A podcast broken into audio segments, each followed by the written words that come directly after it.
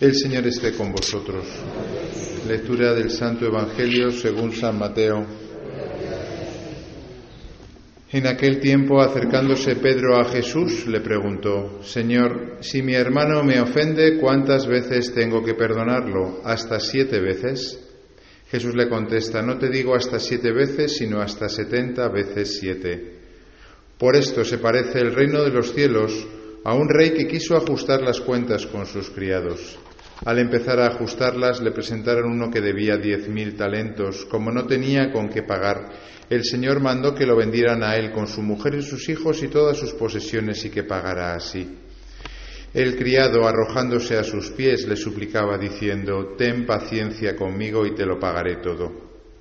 Se compadeció el Señor de aquel criado y lo dejó marchar, perdonándole la deuda.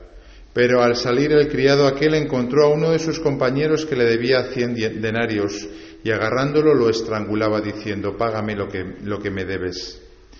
El compañero arrojándose a sus pies le rogaba diciendo, Ten paciencia conmigo y te lo pagaré. Pero él se negó y fue y lo metió en la cárcel hasta que pagara lo que debía. Sus compañeros, al ver lo ocurrido, quedaron consternados y fueron a contarle a su señor todo lo sucedido. Entonces el señor lo llamó y le dijo, siervo malvado, toda aquella deuda te la perdoné porque me lo rogaste. ¿No debías tú también tener compasión de tu compañero como yo tuve compasión de ti? Y el Señor indignado lo entregó a los verdugos hasta que pagara toda la deuda. Lo mismo hará con vosotros mi Padre Celestial, si cada cual no perdona de corazón a su hermano. Palabra del Señor.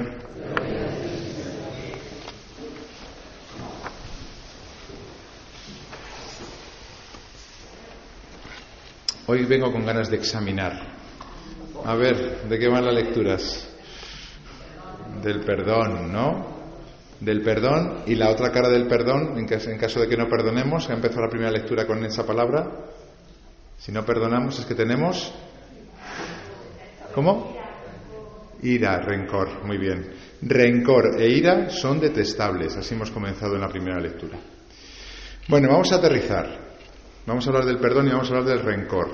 Vamos a dejar 30 segundos de silencio y vamos a pensar cada uno, vamos a rastrear el corazón, qué persona tengo en mi corazón a la cual la guardo rencor. Y cuando pienso en ella me enciendo en ira. Hay muchas posibilidades.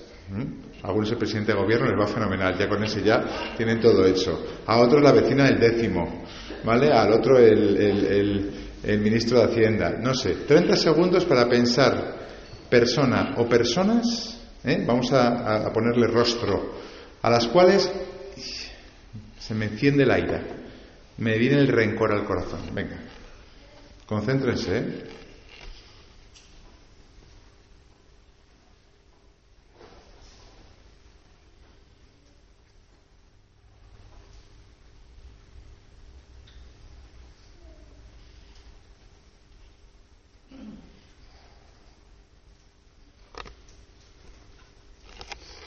Yo creía que no tenía, pero me ha venido uno que le cortaría el cuello.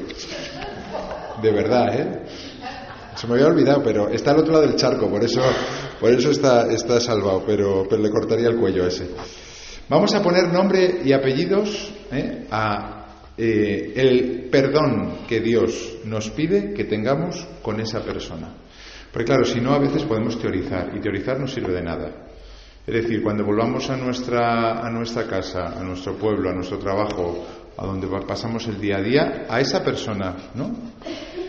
En la cual hemos pensado, tenemos que perdonarle. El Señor nos lo, nos lo, pide, nos lo exige como un mandamiento. El Señor puede mandar a sus hijos, los cristianos, ya veremos por qué. Nos pide que perdonemos a esas personas. Vamos a empezar a decir alguna cosita sobre el perdón. ¿Perdonar significa decir que lo que ha hecho esa persona está bien? No, ¿verdad? Es que a veces nos justificamos y decimos, ¿cómo voy a perdonar yo a esa persona con lo que me ha hecho? Es que perdonar no significa que tú estés dando la razón. Luego, esa excusa es falsa. Perdonar significa que precisamente porque sé que esa persona lo está haciendo mal, yo supero lo normal, lo natural, lo espontáneo, que es decir, oye, lo está haciendo mal, pues no me surgen buenos sentimientos hacia él. Entonces viene lo sobrenatural, es decir, lo que viene de arriba, de Dios, que me pide perdonar y entonces le perdono, pero no le justifico en el sentido de que crea que está haciendo bien lo que está haciendo. Luego, esas personas a las que perdonamos podemos, y no es malo, creer que lo están haciendo mal o que lo han hecho mal. Porque no les perdonamos porque ellos tengan la razón.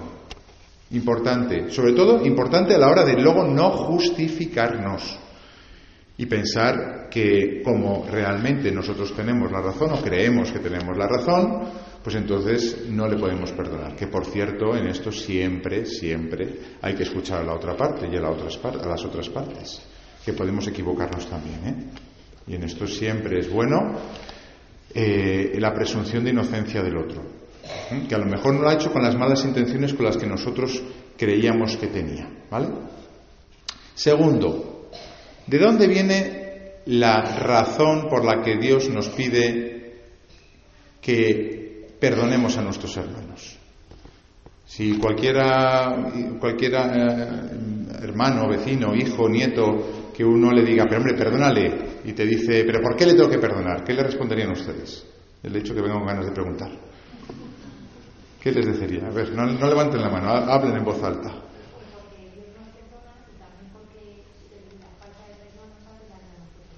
Muy bien. Dos razones. Porque Dios nos ha perdonado primero y porque el rencor nos hace mal en el corazón. Ya que está lloviendo y el fin de semana es un poco malo para salir, le voy a recomendar dos eh, cosas para ver. Primera cosa que le recomiendo para ver, un documental que se llama El mayor regalo. Es un documental de un español, eh, Juan Manuel Cotelo, que hace una serie de entrevistas a una serie de personas, no necesariamente cristianas, eh, de diferente ámbito, acerca de el perdón, que él lo llama el mayor regalo, porque perdón, como bien dice la palabra, per es un prefijo que habla de perfección y don, pues es un regalo, ¿no? Pues el mayor per, don, regalo. El mayor regalo se llama el documental. Y entrevista, por ejemplo, a Irene Villa, que ustedes sabrán quién es porque eh, lo vivieron todavía más conscientemente que yo. Esa chiquilla que con su madre, estando en un coche, sufrió un atentado de ETA y se quedó sin piernas. Y ella cuenta precisamente cómo se dieron cuenta su madre y ella de que vivir con rencor no les hacía bien al corazón a ellas. Por supuesto que no justificaban el atentado, pero es que no se justificaban en el hecho de que hubiesen hecho mal los terroristas para albergar rencor en su corazón. Y entonces dijeron, la madre y ellas muy espontáneamente. Por cierto, tengo dudas de saber si viene Villa es cristiana. ¿eh? Si alguno por ahí bichea un poco y me lo dice, se lo agradezco, porque es una pregunta que siempre me viene. Porque no es fácil, ¿eh? No es fácil esto. Es verdad que humanamente hablando uno puede hacer este ejercicio mental de decir, oye, si me quedo con rencor en el corazón, mm, al final voy a albergar odio, voy a vivir mal. Es mejor que perdone y vivo más tranquilamente, con más paz. Esto es evidente humanamente hablando. Ahora bien, no es tan fácil de conseguir. No es tan fácil de conseguir. En el documental aparece eh, Irene Villa, aparecen terroristas que han puesto bombas y que luego se han arrepentido, aparece una madre en Ruanda cuando hubo el genocidio, como saben, de Hutus y Tutsis, que perdonó o perdona porque estaba al, al lado suyo al asesino de sus hijos.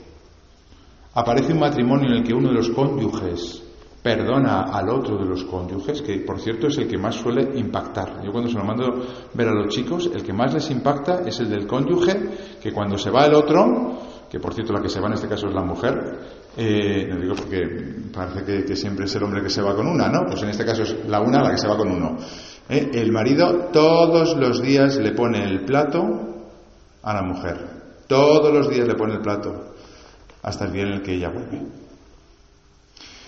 Pues ciertamente que eh, eh, el rencor nos hace mal al corazón. Y la razón más profunda es la que ha dicho la parábola, ¿no? La parábola de los dos deudores. A nosotros se nos ha perdonado más, ¿no? Como se nos ha perdonado más y como se nos ha perdonado primero el Señor a nosotros, tenemos que perdonar a nuestros hermanos. En esto puede que alguno de ustedes digan, bueno, pero no es comparable, por ejemplo, oye, que te maten a tu hijo, por ejemplo, esa mujer, ¿no? En Ruanda, a mm, que a mí el Señor me haya perdonado, pues, cosas menores. No, son equiparables, ¿no? En este caso es mucho más gordo lo que yo tengo que perdonar que lo que el Señor me ha perdonado. Bueno, en esto hay una cosa que a mí me ayuda mucho. Saben que cuando decimos el acto de, de, contrición al principio, hablamos de las maneras de pecar. ¿No? Se puede pecar de pensamiento, palabra, obra y omisión. Esas son claras, ¿verdad? Pensamiento, palabra, obra y omisión quiere decir aquellas cosas que debería de hacer y no hago. Bueno, pues hay una santa, Santa Teresita, que tiene un libro, ¿eh? se llama Historia de un alma. Hoy pueden ver las dos películas y empezar a leer el libro. ¿eh? Historia de un alma. Ese libro, si no se lo han leído, tienen que leerlo eh, antes de irse al otro barrio. Historia de un alma. Es muy, es muy sencillo de leer. Un poco ñoño, todo hay que decirlo, un poco ñoñito, pero tela, tela la, la santa. Y en un momento dado, Santa Teresita dice, yo soy consciente de que a mí el Señor me ha perdonado muchas cosas, pero no porque las haya cometido, porque de hecho dijeron de ella que no había cometido, un confesor suyo dijo que no había cometido ningún pecado para mí. Pero es que ella era consciente de que era tan débil, tan débil, tan débil, que ella no había tropezado en el camino de la vida porque Dios le había quitado la piedra. Es decir, que Dios, viendo la debilidad de Santa Teresita, según ella, le había impedido tropezarse donde todos los demás se tropezaban y le había quitado esa ocasión de caída, esa ocasión de escándalo. Y dice ella, viene a decir, que podemos pecar de pensamiento, palabra, obra y omisión y en el fondo de prevención, podríamos inventarnos esa palabra. Es decir, que hubiésemos caído si nosotros hubiésemos estado en la misma situación de esa persona que nos ha hecho daño. Si nosotros nos hubiésemos criado en las circunstancias en las que esa persona se ha criado, nosotros seríamos iguales o peores. Y miren, a mí esto me ayuda mucho, ¿eh? Porque creo que es verdad. Creo que si yo no hubiese tenido los padres que he tenido, si no hubiese tenido la educación que he tenido, si no hubiese tenido la educación religiosa que he tenido, lo haría mucho peor que esa persona que me ha herido. Y esto ayuda, porque aunque ciertamente uno se sienta a lo mejor menos pecador que ese otro que te está haciendo daño, tú dices, es que si yo fuese ese otro, estaría haciendo cosas aún peores. Y esto es muy bueno tenerlo en la mente. Cuando aparecen en la, televisión las imágenes de estos asesinos, ¿no? sobre todo estos casos que se, se, extienden mucho ¿no? en las noticias y en las redes sociales de estos asesinos de, niños o de, o de pobres mujeres, ¿no? Eh, y aparece una serie de personas ahí a la puerta del juzgado con ganas de, matarle, yo digo, pero esas personas, con perdón, ¿con qué ánimo vas tú a querer la muerte de alguien? Es que tú no te sientes el primero que ha sido indultado, como dice el Señor.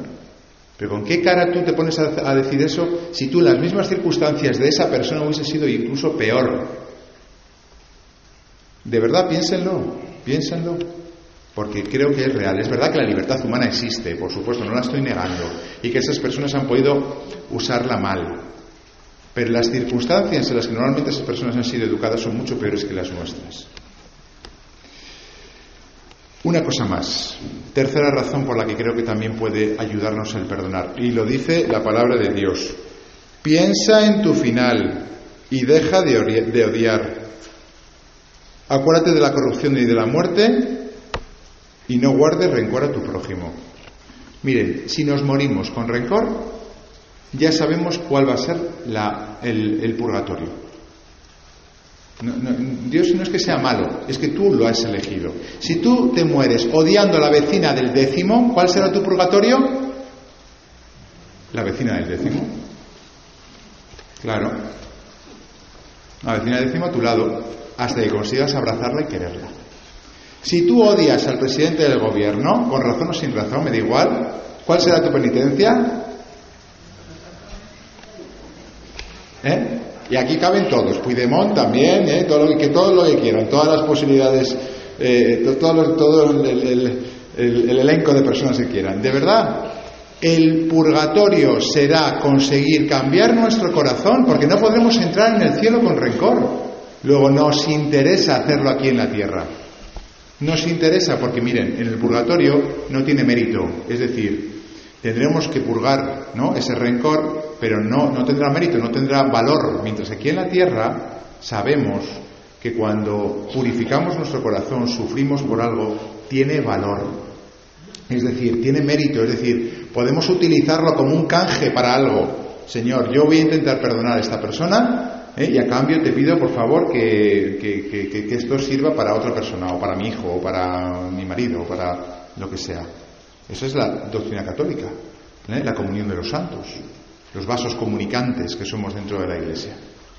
Luego no pensemos que nos libramos porque nos morimos y, ya el Señor juzgará. El Señor juzgará. Y efectivamente al otro ¿eh? le, dará su merecido, por supuesto, habrá justicia. Pero yo tendré también que pagar el rencor. Una última cosa antes del ejemplo final. Está claro que todo esto no se puede hacer a fuerza de puños. Esto no es una cosa de voluntarismo, ¿no? De proponerlo a fuerza de voluntad. Esto se consigue recibiendo el perdón de Dios sintiéndonos perdonados por Dios, meditando lo que decía Santa Teresita, por ejemplo, del, pecado de prevención. En la medida en que nosotros vayamos teniendo experiencia de que Dios nos va perdonando, por supuesto, el perdón de otros, ¿no? Normalmente los padres, ¿no? Los educadores suelen, los superiores suelen perdonar y aguantar a los súbditos, a los hijos, a los inferiores, ¿no? Y eso nos ayuda, ¿no? A, a ir aprendiendo, ¿no? Que nosotros también tenemos con nuestros inferiores que, perdonarles. Pero sobre todo es Dios. Y miren, si no se confiesan, vamos a hablar en plata, no pueden perdonar. Si ustedes no pasan por el sacramento de la confesión, por cierto, que tenemos a Elder, que le tenemos ahí en paro, ¿eh? yo le pago por cada confesión, así que aunque sea para pagarle, pueden ir entrando. Eh, si no se confiesan, si no tienen experiencia de que Dios te perdona completamente, no se puede dar el perdón de la misma manera. Y esto a veces puede ser difícil hoy en día, en el que, por ejemplo, los jóvenes, el otro día hablaba con una chica que no se perdonaba a sí misma, no se perdonaba a sí misma. Y yo le invitaba, ¿no? Muy, muy, muy delicadamente, ¿no? A que experimentase el perdón de Dios. Pero hay veces que no, no nos creemos que Dios nos pueda perdonar y solamente hay una manera de experimentarlo, que es ponerte de rodillas. Ponerte de rodillas. Eso le pasó a Carlos de Foucault. Carlos de Foucault era un vividor, ¿no? Que había estado viviendo en Marruecos derrochando su dinero tanto que le quitaron la administración de sus bienes y llegó un momento en el que, cuando tenía tantas inquietudes, fue a preguntarle al cura ¿eh? de la parroquia y le fue a preguntar muchas cosas y le dijo el padre Ubelín, que se llamaba, ponte de rodillas. Ponte de rodillas y confiesa tus pecados. En el momento en el que hizo eso, entendió todo lo que no entendía con la cabeza. Le bajó el perdón de la cabeza al corazón.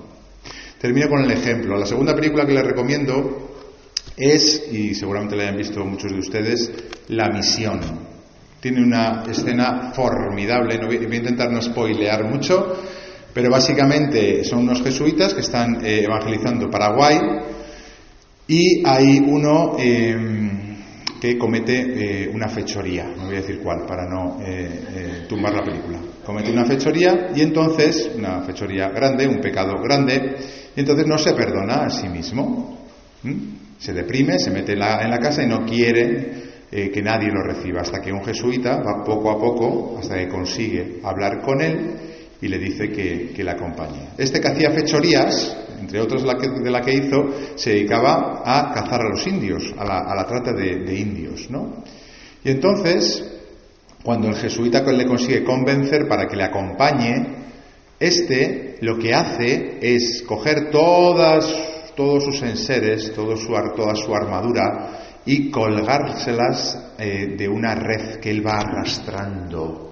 Entonces van los jesuitas, se ve la imagen de los jesuitas avanzando por las cataratas ¿no? de allí de, Paraguay y va este arrastrando ¿no?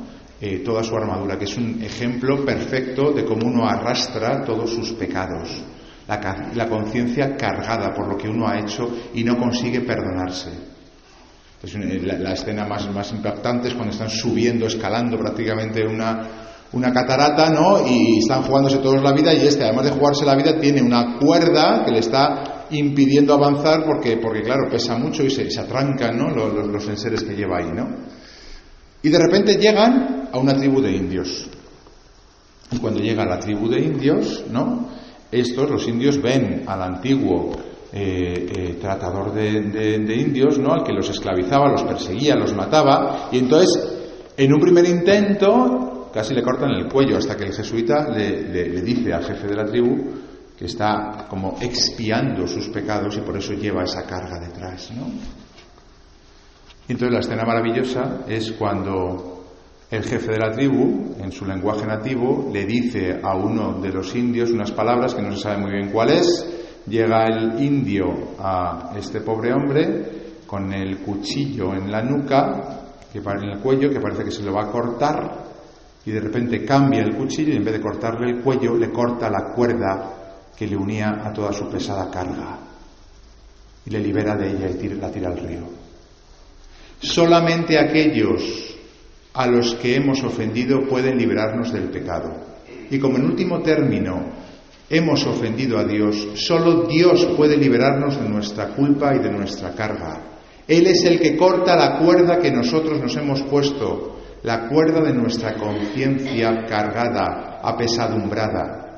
Dejémosla, dejémosle que corte la cuerda. Él es precisamente el que debería cobrarse la justicia y acabar con nosotros. Y en vez de eso, nos corta la carga de nuestros pecados, nos perdona, nos abraza. Claro, la película en ese momento se echa a llorar y por fin recibe ese perdón que él a sí mismo no se, no se quería dar. Experimentemos el perdón de Dios. Y así seremos capaces de perdonar a los demás y nos quitaremos la carga del rencor.